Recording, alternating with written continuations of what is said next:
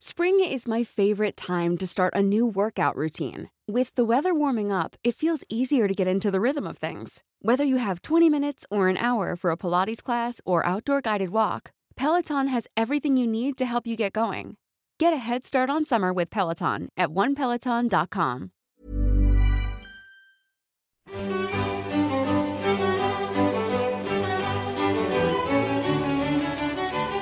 Hola, soy Julieta y hoy vamos a platicar sobre Bach, uno de los compositores musicales más grandes, inspirados y brillantes de todos los tiempos, con quizás el dominio más completo de la mayoría de las formas e instrumentos musicales.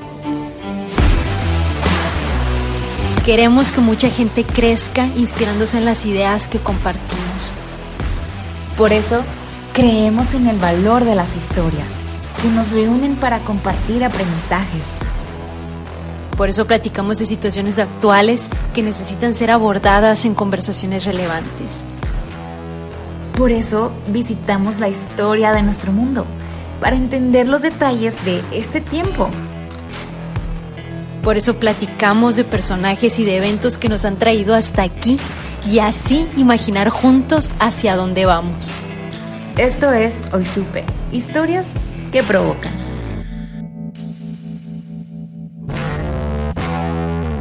Johann Sebastian Bach se destaca como el más grande compositor y expositor del periodo barroco porque fue él el que llevó a ese periodo a sus más altos niveles. Vivió casi toda su vida dentro de Alemania, país donde nació en 1685 y no fue tan reconocido hasta casi 100 años después de su muerte. Y aunque algunas de sus composiciones sí fueron publicadas en vida y gran parte de su trabajo se perdió, él fue obsesivamente prolífico, que más de mil de sus composiciones han sobrevivido y cubren todos los géneros musicales de su época. Se dice que su personalidad fue la de un hombre obstinado, temperamental, susceptible, impaciente y muy irritable. Él fue un luterano devoto que creó principalmente música sacra, es decir, música de iglesia, y quizás el preludio en Do mayor que ahora escuchas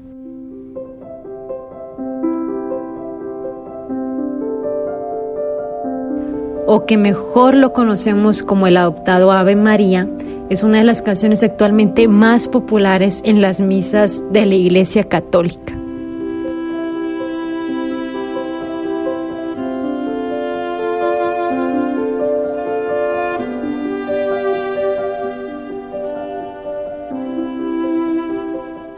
Bach vivió una época de grandes cambios y no fue ajeno a ello, al contrario, fue un músico muy curioso, con una memoria prodigiosa y una gran apertura de pensamiento capaz de absorber todo tipo de influencias y a la vez incorporarlas a su propio lenguaje musical con una increíble naturalidad. Tuvo 20 hijos, así que en este sentido también fue muy prolífico es la mayor cantidad de hijos de cualquier compositor importante que se conozca. Y el apellido Bach había sido un legado de músicos profesionales desde principios de 1600. Los papás de Johann murieron cuando él tenía nueve años y por este motivo fue educado por uno de sus hermanos mayores, que era un organista profesional y que le enseñó a tocar este instrumento.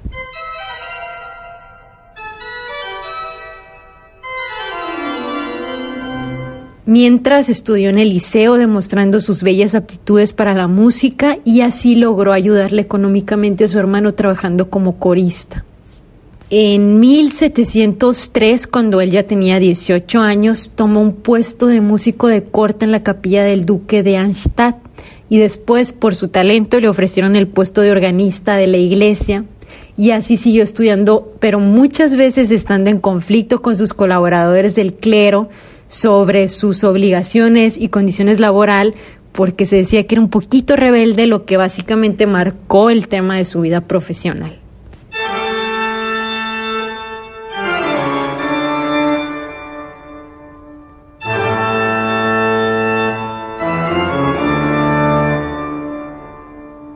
Seguro te asustaste e inmediatamente al escuchar esta terrorífica pieza para órgano pensaste en un castillo tenebroso con código postal de Transilvania, en condes, vampiros o en una esquina oscura donde aparece un monstruo en blanco y negro tocando el órgano. O a lo mejor pensaste y recordaste al fantasma de la ópera, pero sea como sea, con nombre y apellido, esta es la tocata y fuga en re menor de Bach, compuesta entre 1703 y 1707, según los expertos, y la cual estuvo completamente en el anonimato hasta 100 años después, cuando otro compositor, Félix Mendelssohn, la descubre y la publica.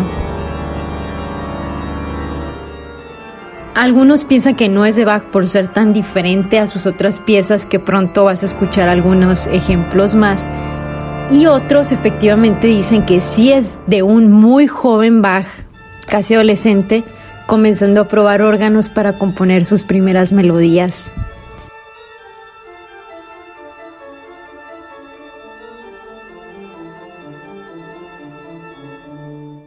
Y bueno, volviendo a la línea del tiempo, en 1707 Bach se vuelve organista de Mulhausen, Alemania, y se casó con María Bárbara, su prima, una soprano, con quien tuvo siete hijos, de los cuales murieron tres. El gobierno de Mulhausen en este tiempo estaba muy contento con él y con su alto rendimiento, porque Bach era virtuoso en varios instrumentos como la viola y el violín, pero destacaba especialmente en el clavecín y el órgano, que eran instrumentos típicos del periodo barroco, como lo escuchamos el capítulo pasado. Asimismo, Bach desarrolló sus aptitudes y técnicas de composición, perfeccionando la técnica del contrapunto. El concepto de contrapunto en la música es para nombrar a la combinación armoniosa que establecen voces contrapuestas o en distintas melodías y básicamente estudia el vínculo entre diferentes voces para alcanzar un equilibrio armónico. La influencia de Bach sobre el contrapunto se puede apreciar en particular en el legado de Wolfgang Amadeus Mozart, quien aprovechó esta técnica de composición en muchas de sus últimas creaciones, también en Luigi van Beethoven y Franz Joseph Haydn, que también destacan por su uso en el contrapunto. Y además de todo esto, Bach era experto en fabricar instrumentos. También compuso más de 300 cantatas, muchas perdidas el día de hoy. Una cantata es una obra compuesta para una o más voces acompañadas por instrumentos como si fuera un coro que se crearon principalmente para ritos religiosos. Y en 1708 su cantata Dios es mi rey fue presentada. El gobierno de Mulhausen estaba muy satisfecho por su trabajo. Suena así.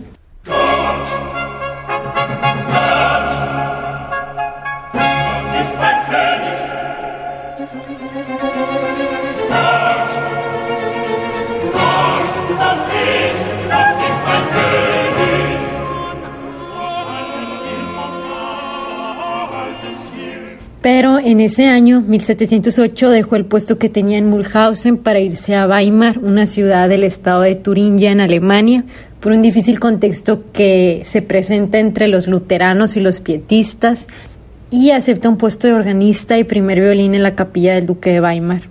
En este periodo compuso muchísimas obras para órgano y para clavecín, con una notable influencia francesa, pero especialmente italiana. En este periodo para Bach fue fructífero porque también comenzó a componer sus famosos preludios y fugas.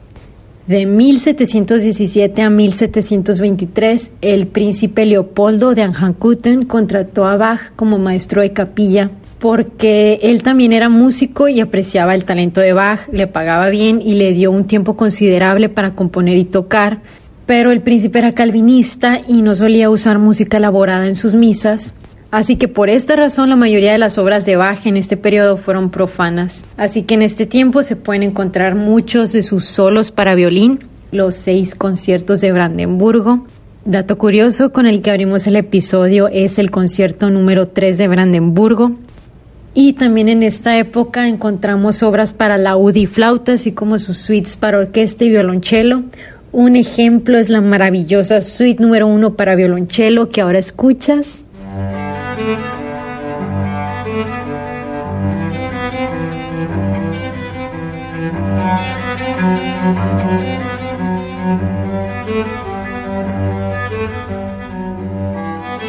Otro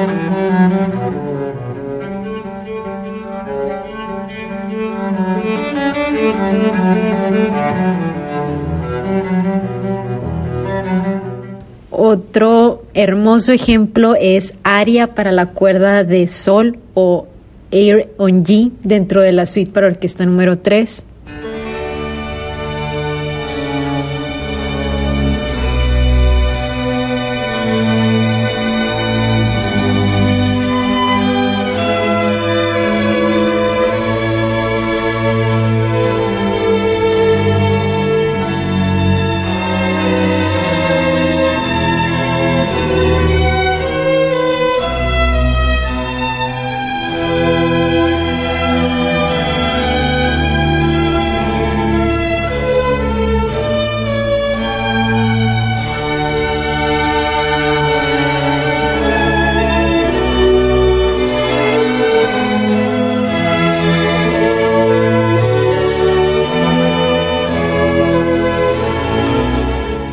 Y así por mencionar algunos de los fragmentos más conocidos de estas piezas.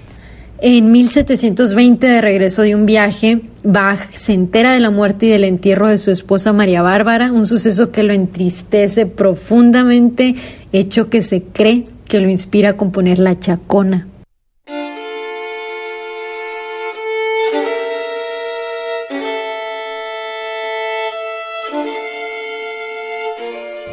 La Chacona es el último de cinco movimientos de la segunda partita para violín solo en re menor y es una obra de gran belleza y complejidad técnica para ser interpretada por un violín.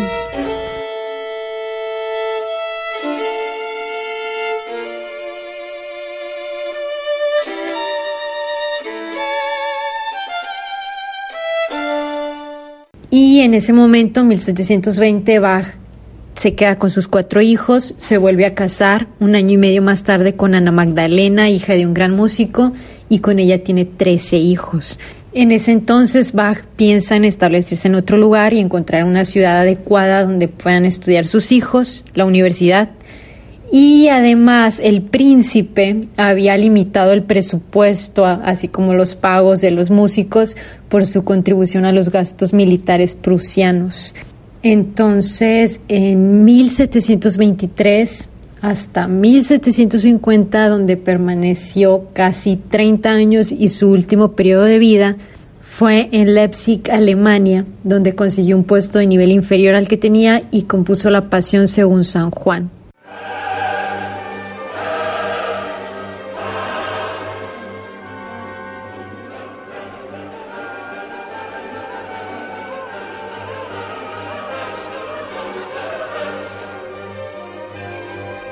Con un poderoso coro en el que el dolor por la muerte de Jesús es matizado por la esperanza en su resurrección y su triunfo final.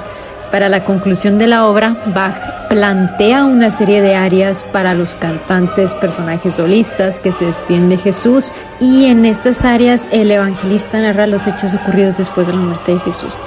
Al final aparece el coro titulado Que tu cuerpo sagrado descanse en paz y en el coral Señor envía a tus amados ángeles.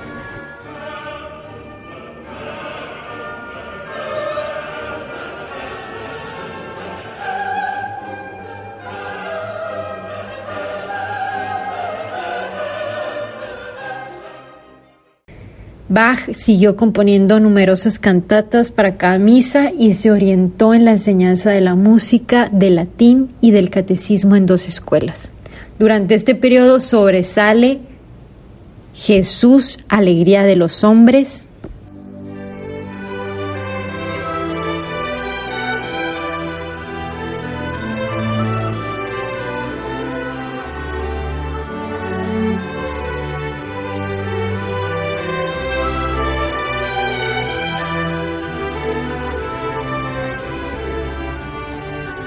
La letra de Jesús, Alegría de los Hombres, dice así. Jesús será siempre mi alegría, el consuelo y alimento de mi corazón.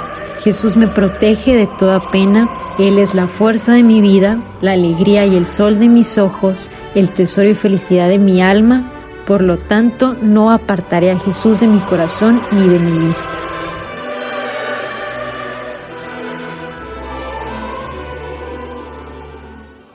En este tiempo, Bach también constituyó una biblioteca con la ayuda de su esposa, participó en debates universitarios, reuniones musicales, asistió a los conciertos de la ópera en donde su hijo era organista, así que su vida estaba llena de cultura y conocimiento.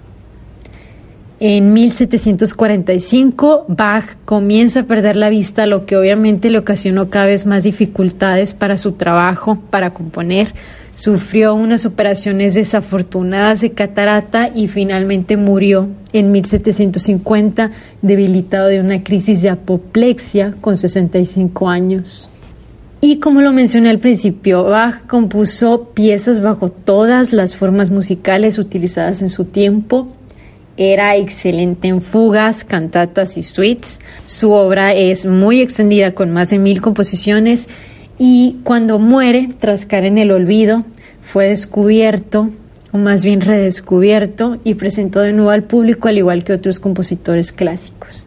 A pesar de los esfuerzos de investigación llevados a cabo, todas sus obras no fueron encontradas. Un dato curioso es que se piensa que Bach debió tener un coeficiente intelectual muy elevado, porque mientras los hombres y mujeres promedio tenemos un coeficiente intelectual estacionado alrededor de 100, Bach debió de tener un IQ muy superior al promedio. Se estima que entre 165 y 185. Pero como haya sido, Bach fue un hombre sencillamente fiel a su música y a su experiencia religiosa su familiaridad con el misterio es asombrosa. Vivió todos los acontecimientos de su vida, su matrimonio con sus dos esposas, la muerte de la primera de ellas, el nacimiento y el cuidado de sus más de 20 hijos, sus logros profesionales, como ocasión de experimentar la cercanía de Dios. Y para finalizar, entre las piezas más grandes de Bach se incluyen el clavicordio bien templado, los conciertos de Brandenburgo y la tocata y fuga en re menor. Si llegaste hasta aquí y encontraste valioso esto que te acabamos de contar, por favor ayúdanos compartiéndolo y también siguiéndonos en Instagram, en Facebook, en Twitter, en hoysupe.com, donde compartimos más contenidos, más historias valiosas. Esto es Hoy Supe. Platicamos de todo lo que nos hace crecer.